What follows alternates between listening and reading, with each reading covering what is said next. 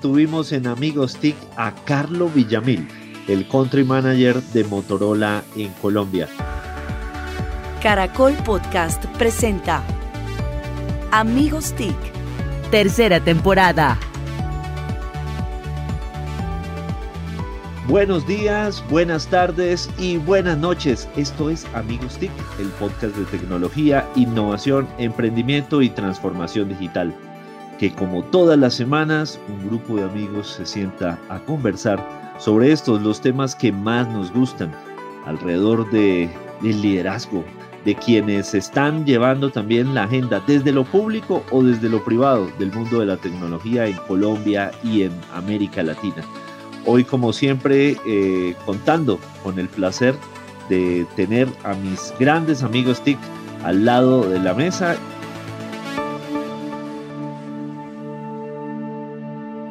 Y quiero darle entonces la bienvenida a Emilia Restrepo. Emilia, bienvenida. Hola, buenos días, buenas tardes, buenas noches para todos. Qué bueno estar otra vez aquí con ustedes. Bueno, Emilia, muchísimas gracias. ¿Todo funcionando bien? ¿Los negocios? Funcionando bien, con buenos días. ah, bueno. bueno, qué bien. Bueno, también está con nosotros don Santiago Pinzón Galán. Buenos días, buenas tardes, buenas noches. Un placer ver a Emilia, muy bueno ver a Víctor y listos para que nos dé esta energía el arranque de todos estos días de cierre de año. Perfecto, muchas gracias, don Santiago. Y también está por aquí don Jole Restrepo desde Cajicá, Colombia. Sí, buenos días, tardes, noches a todos. Un abrazo con un poco de frío. Bueno, sí, muy bien. Nos escuchan también desde distintos lugares del mundo. Por eso también los saludamos dándoles las buenas noches o las buenas tardes o los buenos días, lo que sea, dependiendo de donde nos estén escuchando y en el momento en que nos estén oyendo a través de las distintas plataformas.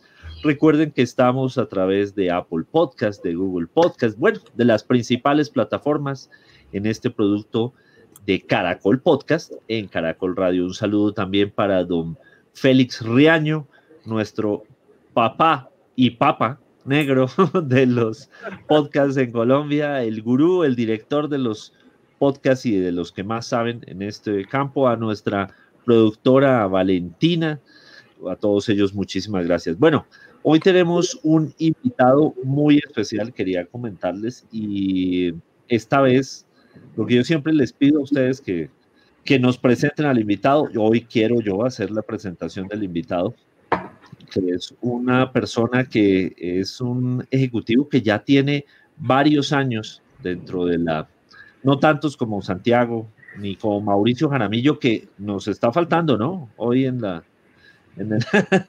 nos está faltando Mauricio Jaramillo, esperemos que quizás pueda unírsenos más tarde. Nada que hacer, Víctor, vamos a rehabilitarlo.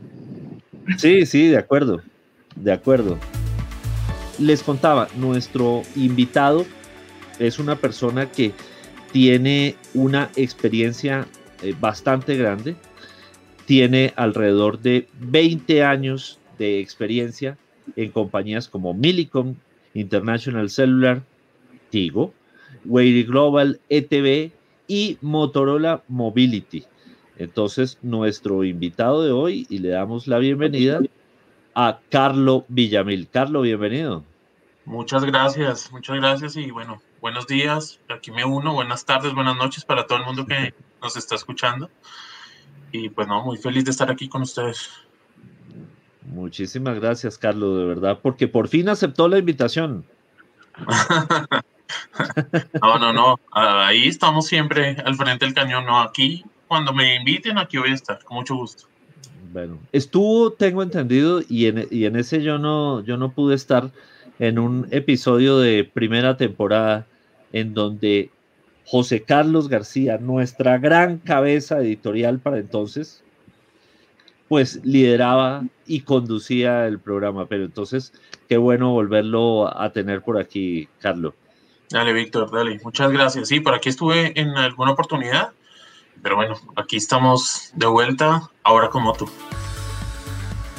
Carlos, pues arranquemos un poco, eh, que, que si nos cuenta un poco ¿Cómo fue este año? Este año tan diferente, tan atípico para una compañía como Motorola Mobility.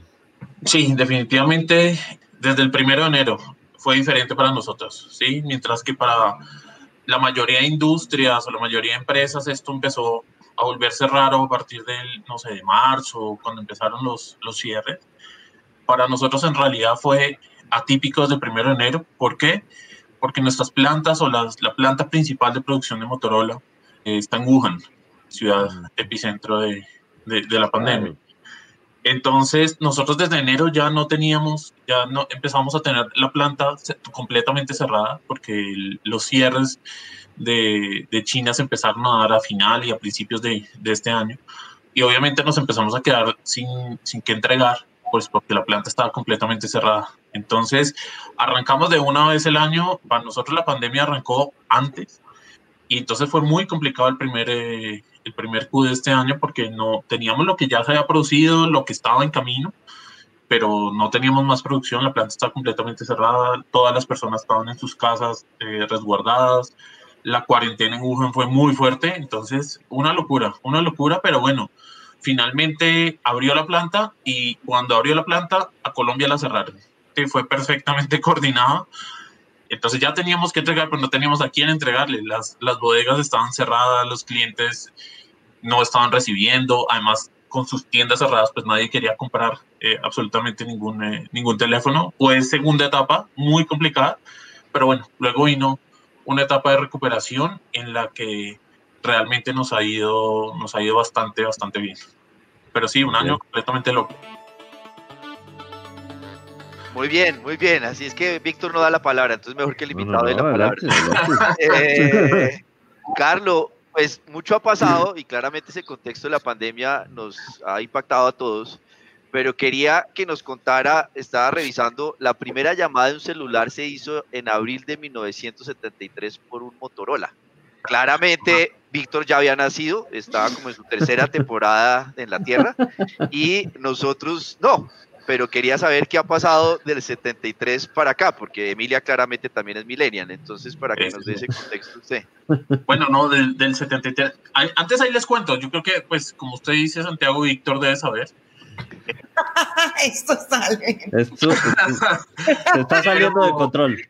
Pero la primera, antes de esa llamada, la primera llamada que se hizo desde la luna también se hizo desde un Motorola.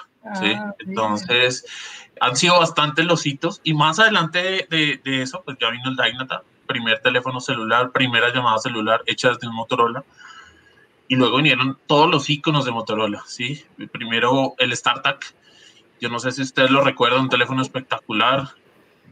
Yo creo que siempre Motorola se ha, caracterizado por el diseño. Luego vino el B3 o el Razer, que fue es, es, el, uno de los, el teléfono todavía más vendido en la historia del mundo y además galardonado por diseño, por, eh, eh, digamos, por, por lo fashion que en un momento fue. Era un teléfono totalmente fashion. Primero vino solo gris, pero luego vino, salió rosado. Todos los artistas, todos los cantantes, todo el mundo tenía el Razer.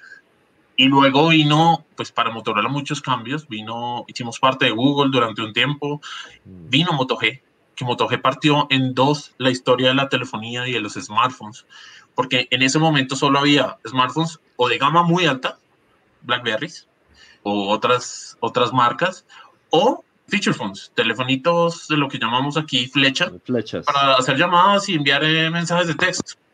Entonces, cuando vino Moto G, se creó de cierta forma la gama media, no solo en Colombia, en el mundo. Moto G vino a decir, oiga, ahí pues, tenemos un teléfono que tiene un precio justo y tiene unas características para todos. Y creo que desde ese momento y hasta ahora venimos siendo fieles a eso, escuchando al consumidor, sacando teléfonos cada vez mejores, vino Moto Z, innovaciones en, en, en, en cuanto a eh, accesorios, cómo pegar los accesorios más fáciles de mi teléfono, cómo cargarlos más fácil, etcétera. Y bueno, ahora estamos jugando en otras ligas. Ustedes han visto, hace un año hicimos nuestro lanzamiento de Razer de nuevo, siguiente generación del Razer, del conocido en Colombia B3. Un teléfono clamshell, pero con pantalla flexible, espectacular. Y hace un par de semanas, hace un mes ya casi, lanzamos nuestra segunda generación del Motorola Racer, que es espectacular. Es un teléfono que rompe básicamente con todo lo que venía, con todo lo que se venía trabajando. Más adelante, si quieren, para no ser más larga la respuesta, les cuento la historia de innovación del, del Razer, cuál fue el mindset y qué fue lo que se estaba buscando. Yo fui usuario de otro que a mí me pareció icónico, el... Uy, Emilia. el, el, Motorola, el B60, era uno ah, pequeñito, era, un huevito. Como, sí, era como un huevito. Justamente era una época en que los celulares eran más lujosos en tanto fuesen más pequeños. La miniaturización era el atributo que más se perseguía, a diferencia de hoy, que mm. estamos buscando pantallas más grandes, porque obviamente las cosas que se pueden hacer con un celular pues son bastante diferentes, pero ese, amé ese celular. De acuerdo. Justamente con lo que Víctor está diciendo, ¿hacia dónde va la tendencia de los celulares? Cada vez son más grandes, cada vez son, o sea, ¿para dónde vamos? justamente, y creo que eso hace link con, con, con, con la parte que dejé inconclusa hace un momento. Del Racer. Del Racer. ¿Qué pasa? Nos encontramos, la gente de diseño moto se encontró con un paradigma. La gente quiere cada vez pantallas más grandes, donde poder hacer todo, donde poder ver sus videos, donde poder poner una película cómodamente y verla, pero quiere tener un celular que le quepa en el bolsillo. ¿sí? Entonces, eso de alguna forma parecía una, una contradicción cómo hago para hacer una pantalla más grande y cómo, y cómo hago para que me quepa en el bolsillo. Vino todo el tema de las pantallas flexibles, pero si ustedes recuerdan o si ustedes han visto, la pantalla flexible lo que procuraba era tener un teléfono con una pantalla grande y abrirlo para tener una pantalla más grande, para tener prácticamente un tablet. Mm. Lo que hizo el equipo de diseño Moto fue repensar esto y decir, no, la gente de verdad quiere un teléfono que quepa en la cartera, que quepa en el bolsillo, que quepa en mi bolsillo, en mi saco, si tengo, en mi chaqueta, si tengo algo así, eh, o incluso que quepa en el bolsillo atrás del pantalón y no quede, no quede visible. Y justamente eso es, eso es el, el Razer, es un teléfono que tiene una pantalla grande, pero que se vuelve más pequeño. Y pues tomamos algo que era icónico, que era nuestro Motorola Racer del 2004 para, para, para, sacar un nuevo teléfono, que de verdad hoy por hoy es un éxito en el mundo. En pantallas flexibles en Norteamérica somos la marca número uno.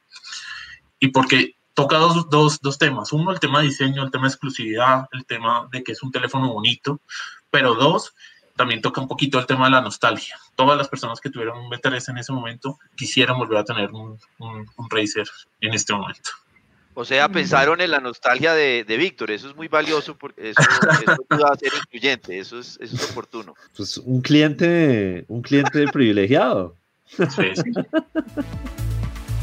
El ecosistema de, de, Motorola no solamente son, son, los equipos, sino que también tienen smartwatch, tienen una gran, gran cantidad de, de, elementos que hay ahí en ese ecosistema y, y también en ese, en ese sentido hacia dónde van las tendencias. Eh, sí, hay, hay, todo un tema del lado de, del lado de accesorios, eh, wearables, que son esos smartwatch y todo este tipo de cosas. Y aún más allá, en países como India tenemos hoy eh, una, una, parte de, de, línea blanca, que son eh, neveras, televisores, todo este tipo, todo este tipo de, de dispositivos. Hoy está realmente esta parte en desarrollo. Nuestro foco, por ejemplo, en Colombia, es todo el tema de, de teléfonos. Eh, ahí nos vamos a concentrar. Estamos trabajando muy fuerte con nuestra empresa hermana Lenovo. También de todo el lado de wearables estamos tomando los wearables y estamos tomando los accesorios, las gafas VR, todo lo que Lenovo produce para integrarlo dentro de nuestro ecosistema. Entonces es, es mucho más el foco por ese lado, pero también hay una parte de desarrollo que se está, digamos, generando mucho más en, en India, incluso en China, que más adelante seguramente va a venir y vamos a tener más noticias para, para, América Latina y para Colombia. Vamos con una de las secciones que más han gustado, que es ojo al dato. Y en el ojo al dato vamos a ver qué tiene en el ojo, qué se le metió en el ojo a don Jole Restrepo. Don Jole. Bueno, eh, desafortunadamente tengo que decir que no, no, es un dato bueno, estamos de últimos en la tabla y no me refiero a la selección Colombia, que también lo está, pero como Colombia estamos de últimos en la tabla en el IMD World Talent Ranking, estamos en el puesto 58. de 63 países. Eso es, eso es muy, muy importante y es una cifra a considerar porque en esta industria eh, de tecnología lo que más se necesita es talento y entonces tenemos que ponerle foco a mejorar en esos, en esos rankings, a generar un mejor talento para este siglo XXI. Muy bien. Era el ojo al dato con Don Jole Muy respondido muy concreto, Jole se lució. Sí, es como un dato. Siempre, siempre, porque es que el dato, de Santiago, es... Es un dato. No es una editorial chiquita. Ay, Dios. Carlos, yo quisiera que me cuentes dónde está hoy parado Motorola. Se habla que realmente necesitamos la, la, la masividad para poder llegar y realmente poder, y, y, y, lo voy a hablar ahora un poco, y, y poder lograr de verdad la, la, penetración que necesitamos en este país para tener una mejor productividad, procesos, todo esto. ¿Dónde está hoy parado en Motorola desde el punto de vista de esa masividad? ¿Es un segmento alto? ¿Es un segmento medio? Eh, ¿Qué está haciendo? ¿Cómo lo ven? Ok. Bueno, Moto, de, ya de tiempo atrás, desde que lanzamos Moto G, como lo decía hace un rato, se concentró un poco en eso, en tener equipos de gama media que tengan los mejores o traer de, de esos equipos premium, bajarlos a la gama media y otorgarle a los usuarios y a los consumidores una, una experiencia premium, una experiencia buena a un precio justo. Entonces, Motos está muy concentrado en la gama media. Nosotros tenemos hoy por hoy, digamos, dos familias que, se concentran ahí, que es la familia Moto E y la familia Moto G. Son teléfonos a los que, digamos, se puede tener acceso por un muy buen precio y se tienen features que hoy tienen equipos que sobrepasan no sé, la barrera de los 5, 6, 7 millones de pesos. Entonces, es una buena batería, una buena cámara, un buen procesador a un precio que es asequible, pues, para la mayoría de las personas. Entonces, estamos trabajando mucho en eso y hoy por hoy nuestro foco o lo que estamos empezando a trabajar con mucha fuerza es todo el tema de 5G. Quizás vienen varias sorpresas para Colombia más adelante, pero hoy estamos trabajando el tema de 5G en otros obviamente tenemos que trabajar mucho más fuerte donde ya hay redes de 5G. Entonces se está trabajando muy fuerte en Norteamérica, en Europa, y recientemente se están empezando a hacer lanzamientos de, moto, de teléfonos Moto G 5G, por ejemplo, un teléfono recientemente lanzado en Brasil y en México, que son teléfonos espectaculares, son teléfonos 5G, lo último en tecnología, al alcance de todas las personas. Eh, Carlos, en esa línea, ¿cómo ve a Colombia? Y si también, ya que Mauricio no está, hago la pregunta A, B, C, D, pero voy primero con, con una parte y es, ¿cómo ve a Colombia en términos de apropiación de teléfonos inteligentes, de smartphones? O sea, estamos teniendo una brecha entre lo rural y lo urbano, y la segunda es, versus Latinoamérica, ¿cómo estamos? Ok, hay una brecha, pero cada vez más rápido se cierra. Es decir, cada vez más los smartphones que se compran en el país son de personas que ya tenían un smartphone, ¿sí? No, ya, ya la transición de esos teléfonos que solo son para hablar y mensajear es muy poca. Cada vez más en el, en el país hay, digamos, la brecha se va cerrando porque además la tecnología lo va llevando ahí. Se daña el teléfono y yo ya no consigo tan fácil un teléfono, un teléfono para hablar o mandar mensajes. O si lo consigo, de pronto veo el smartphone no es mucho más caro y me lo puedo comprar y, lo, y digamos le puedo sacar mucho más rendimiento. Entonces, la brecha se ha venido cerrando, todavía queda y todavía hay gente reticente que nunca quiere tener un teléfono de estos, quiere te, poder teclear y estas personas no sí. van a salir de ahí, pero cada vez es, es, eh, es menor. Respecto al, digamos, al entorno latinoamericano, Colombia es muy similar, es un país que se comporta eh, muy parecido, incluso mercados, digamos que para algunas cosas mucho más desarrolladas como Chile, tiene unos comportamientos muy, muy similares al que, al que tiene Colombia. Entonces, creo que toda esta ola de tecnología, todo esto que va entrando, los cambios de redes, hacen que esa brecha cada vez se cierre más, aunque si vamos a mirar brechas entre 4G, 3G, entonces ahí ya sí, ya todavía queda una gran proporción de teléfonos 3G en la calle. Entonces, como que cambia la brecha, ¿no? Pasa de ese teléfono que no tenía funcionalidades a uno que ya es, eh, ya puede navegar, puede mensajear, pero ahora la brecha que se empieza a formar es entre 3G y 4G y seguramente ya próximamente 5G. nos contabas que Motorola hizo parte de Google y, y ahora hace parte eh, de la familia de Lenovo. ¿Por qué no nos contás un poquito en dónde está en este momento Motorola, qué ha pasado, como para entender esa historia? Bueno, Motorola ya hace unos años hace parte de Lenovo. Somos empresas hermanas, funcionamos como, digamos, funcionamos como One Lenovo, pero digamos cada una tiene su foco. Lenovo en América Latina tiene su foco en computadores, en tablets, en, wearables. Nosotros vamos adelante con todo el tema de, de, smartphones. Estamos muy concentrados en todos los temas de consumidor. Es, digamos, el, el centro de Motorola es el consumidor. Acá no se desarrolla un producto porque sale una nueva tecnología. Acá se desarrolla un producto porque un usuario tiene una necesidad o tiene una inquietud o tiene algo que no ha visto, que es el, toque de que lo hicimos porque lo tenemos tecnológicamente, no, es algo que el usuario no ha visto, pero que sabe que cuando lo tenga va a disfrutarlo, por ejemplo, por ejemplo el tema de cámaras. Una cámara macro, ¿para qué la desarrollo? Eh, nadie se le ocurre que quiere tomar fotografías de cerca, pero cuando descubre que puede tomar una fotografía a dos centímetros de su objetivo, es feliz, ¿sí? Entonces, todo lo hacemos centrado en el consumidor, venimos trabajando en eso. Y hoy por hoy, pues nos viene dando resultado.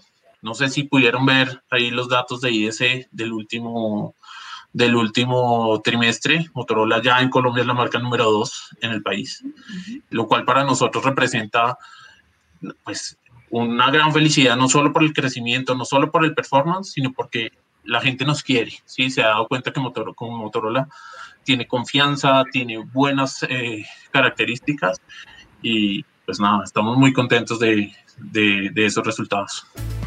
Carlos, en ese, en ese orden de ideas, ¿cómo ve usted esa realidad en términos de lo que es las poblaciones? ¿Motorola le ayuda más a los jóvenes, le está llegando más a los adultos mayores como Víctor, le está ayudando a otro tipo de segmentos o eso no tiene una distribución así tan clara?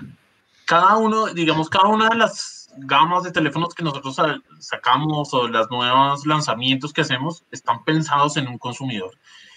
De, digamos que afortunadamente en Colombia, Motorola hizo una marca muy fuerte durante años anteriores, ¿sí? En un segmento así como el de Víctor.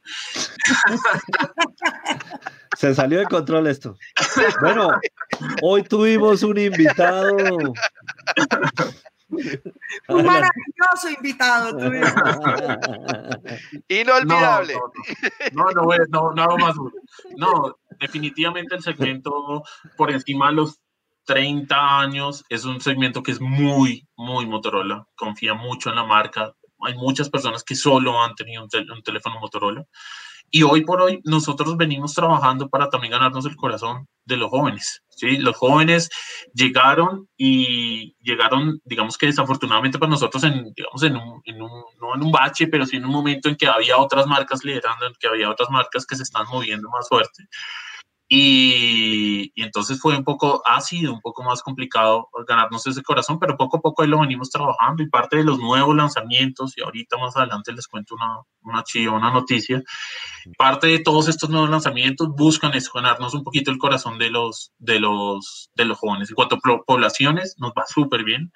En, en, en, esa parte, digamos, eh, rural, todavía en el mindset de las personas hay dos marcas que son Nokia y Motorola, pero si ustedes se fijan, Nokia ya no, digamos, no tiene la potencia que pudo tener en, en otras épocas. Entonces, en, poblaciones nos va bastante, bastante bien. Además que nuestros teléfonos son muy fuertes, son, pueden ser trabajados, pueden ser usados para trabajo, pesado. comillas, pesado.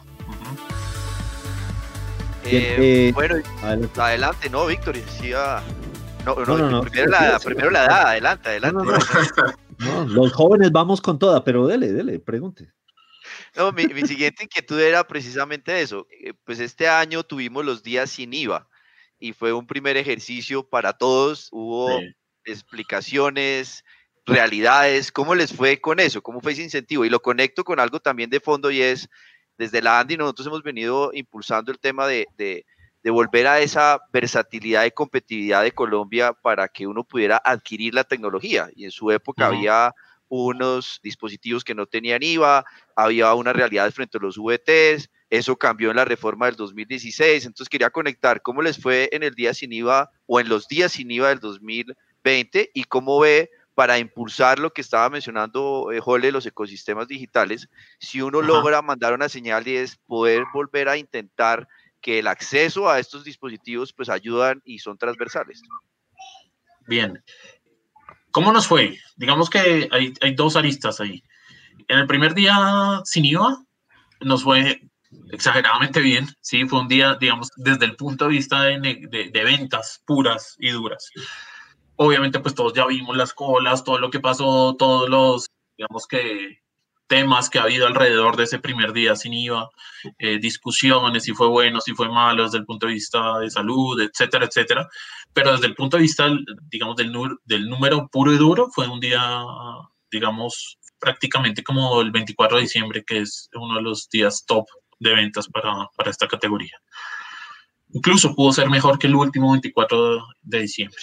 Ahora bien, el segundo día sin IVA, el siguiente, el segundo día sin IVA no fue tan bueno, fue un poco mejor que un día normal, pero no fue tan bueno por varias razones. Uno, porque vino como con un castigo, de alguna forma, y es que las personas iban, no sé, por ejemplo, no el costo, las zonas de tecnología están completamente cerradas. No solamente es que no puede comprar sin IVA, sino mejor dicho, sí puede comprar sin IVA, pero no puede comprar, ¿no? No hay forma de ir a una caja a pagar. Entonces, eso sí, digamos que tuvo un impacto.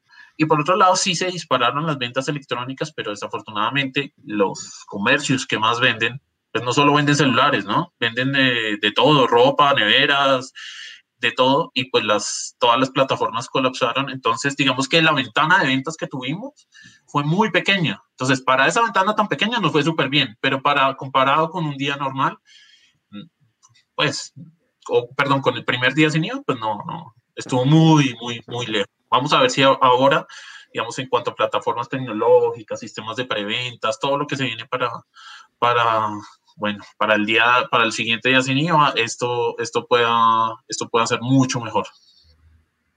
Pues, don Víctor, ahí tengo la reflexión para, para el momento adecuado. Aquí estoy un poco confundido si estamos con, con el rol de Emilia o el rol de Víctor, para ser sincero, eh, ¿a quién le tocaba? primero la edad que la belleza, eso sí yo no tengo. No, no, no, no, primero la belleza y la inteligencia. No, no, no, no, va, va el, el, editorial, el pensando en voz alta con, con Emilia. Muy bien. Bueno, pues pensando en voz alta y tiene que ver mucho con esto que estamos hablando, un estudio reciente salió con, como diría yo le hace un ratico, con una mala noticia. Y es que mostró que México y Colombia tienen el, el gigabyte más costoso del mundo. Colombia tiene un costo de 3.5 dólares, lo que lo hace pues realmente muy costoso y poco asequible para muchos de los colombianos. Pero lo importante detrás de todo esto es que se, los investigadores han demostrado que esto genera una baja competencia en el mercado y que hay una correlación directa entre el desarrollo económico y la penetración en Internet. Y la razón de esto es porque realmente pues, permite el desarrollo de procesos, aumenta la productividad, permite hacer el acceso, el, el, trabajo remoto, permite hacer estudios remoto. Entonces, pues nos vemos abocados a que pues realmente necesitamos mejorar la penetración y pues una de las grandes barreras está siendo el costo. Otra información interesante es que está demostrado que si se logra aumentar el 10% de la penetración, se puede crecer hasta en 1.2 del PIB en el mundo, en el, en el, país. Entonces, pues tenemos un desafío por delante bien importante y la gran pregunta que me hago es si con el nuevo operador, pues y realmente la competencia que se viene, eso va a ser favorable para todos los colombianos ahí yo creo que definitivamente un nuevo player en el mercado hace mover el mercado. Sí, eh, no hay forma. Este nuevo player va a querer ganar un espacio y la forma de ganar el espacio es eh, las tarifas. No se puede hacer muchas cosas, se puede hacer publicidad, se pueden hacer miles de cosas, pero lo que en realidad al final termina moviendo a un consumidor son las tarifas. Eso no, no, no cabe duda.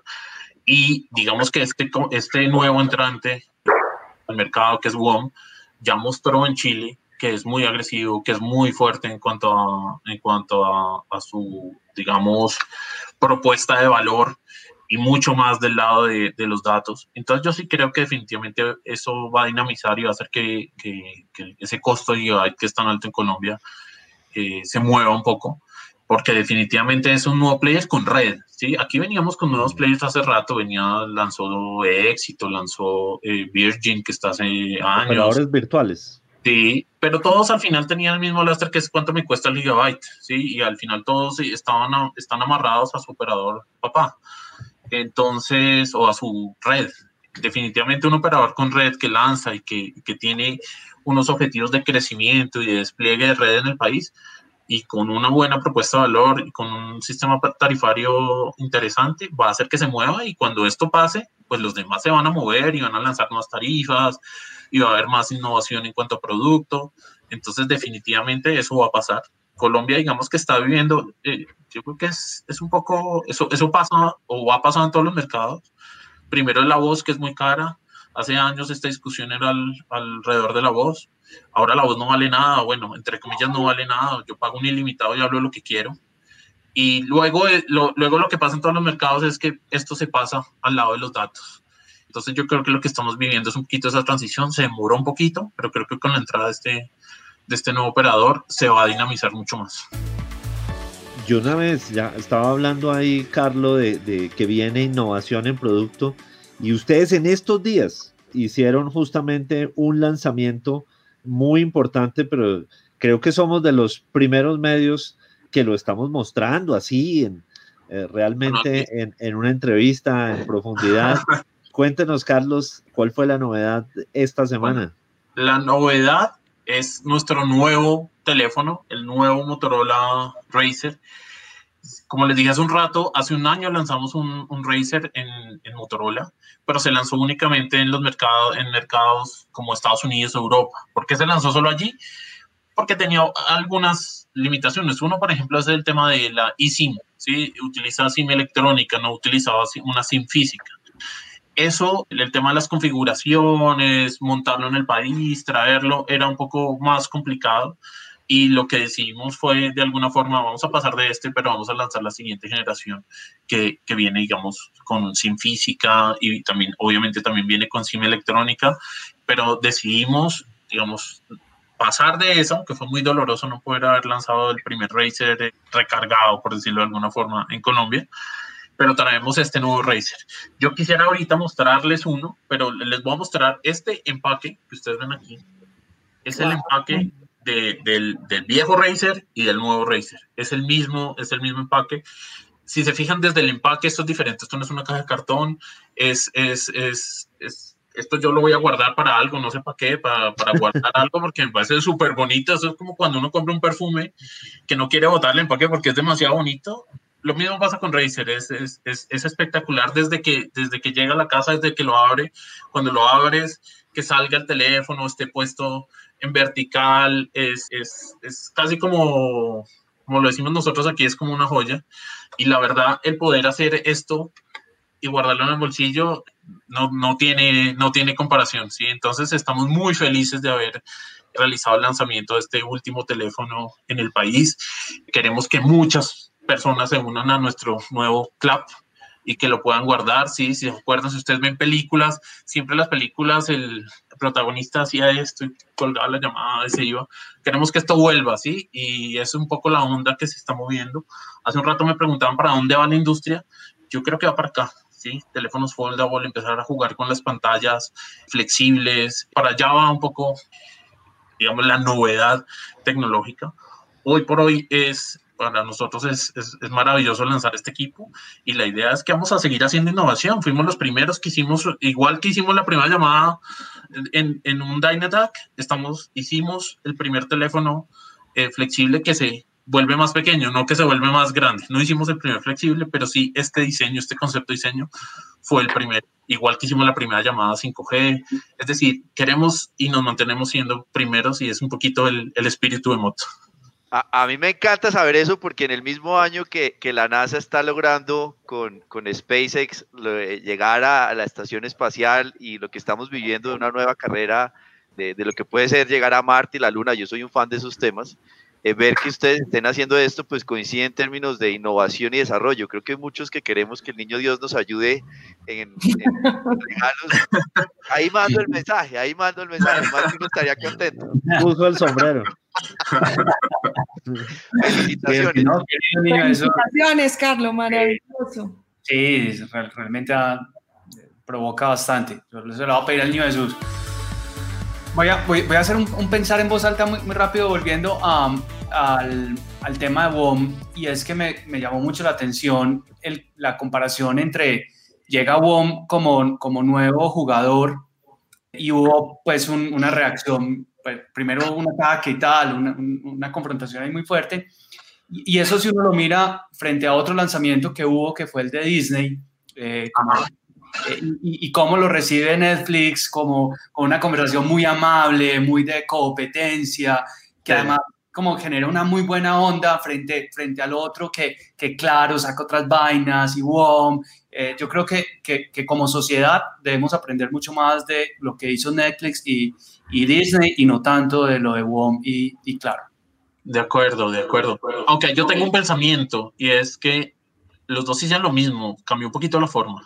Es decir, Netflix también dijo, aquí estoy yo, ¿no? Está, sí, sí. Este, los fans son míos, pero bienvenido, ¿sí? De alguna forma, los otros hicieron un poquito diferente, pero, pero creo que el mensaje es el mismo, es, es, es soy, soy, soy, yo ya estoy aquí, estaba hace rato, pero bueno, es bienvenida a la competencia, ¿sí? Creo que cambió un poquitico la forma, el tono, pero fue como similar al final la, la, la estrategia.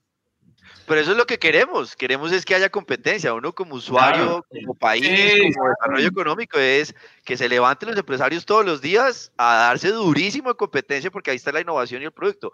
El que se duerme, el que no quiere eso, pues está echando cuentos baratos. Lo que uno necesita es empresarios guerreros dándose duro en competencia. Y definitivamente creo que, perdón, Dale, Emilia. No, no, que necesitamos desarrollar este país y que la, competencia es absolutamente sana y más con lo que veíamos ahora de las cifras para el desarrollo eh, y la conectividad que necesitamos. No, y para los mismos operadores, digamos incumbentes o los que estaban, eh, es bueno, es, esto viene un refresco de pensamiento, de bueno, vamos a hacer cosas nuevas, si salen por allí, yo salgo por acá, entonces creo que, creo que es se dinamiza. Cuando hay más competencia me vuelvo mejor porque o me vuelvo mejor o me, o, me sacan, ¿sí? Entonces, pues mejor me vuelvo mejor. Entonces creo que es, es bueno para todos, para todo, para todo el sector como tal. y, ojalá sí lleguen con unas tarifas muy, muy agresivas, pues. Usuarios, pues es lo que queremos. De acuerdo, de acuerdo. Seguramente será lo que va a ocurrir. Bueno, esta semana tuvimos en Amigos TIC a Carlo Villamil, el country manager de Motorola en Colombia. Recuerden que estamos en las principales plataformas. Esto es Amigos TIC. Encuéntranos en Instagram como arroba caracol podcast. Envíanos tus mensajes y comentarios.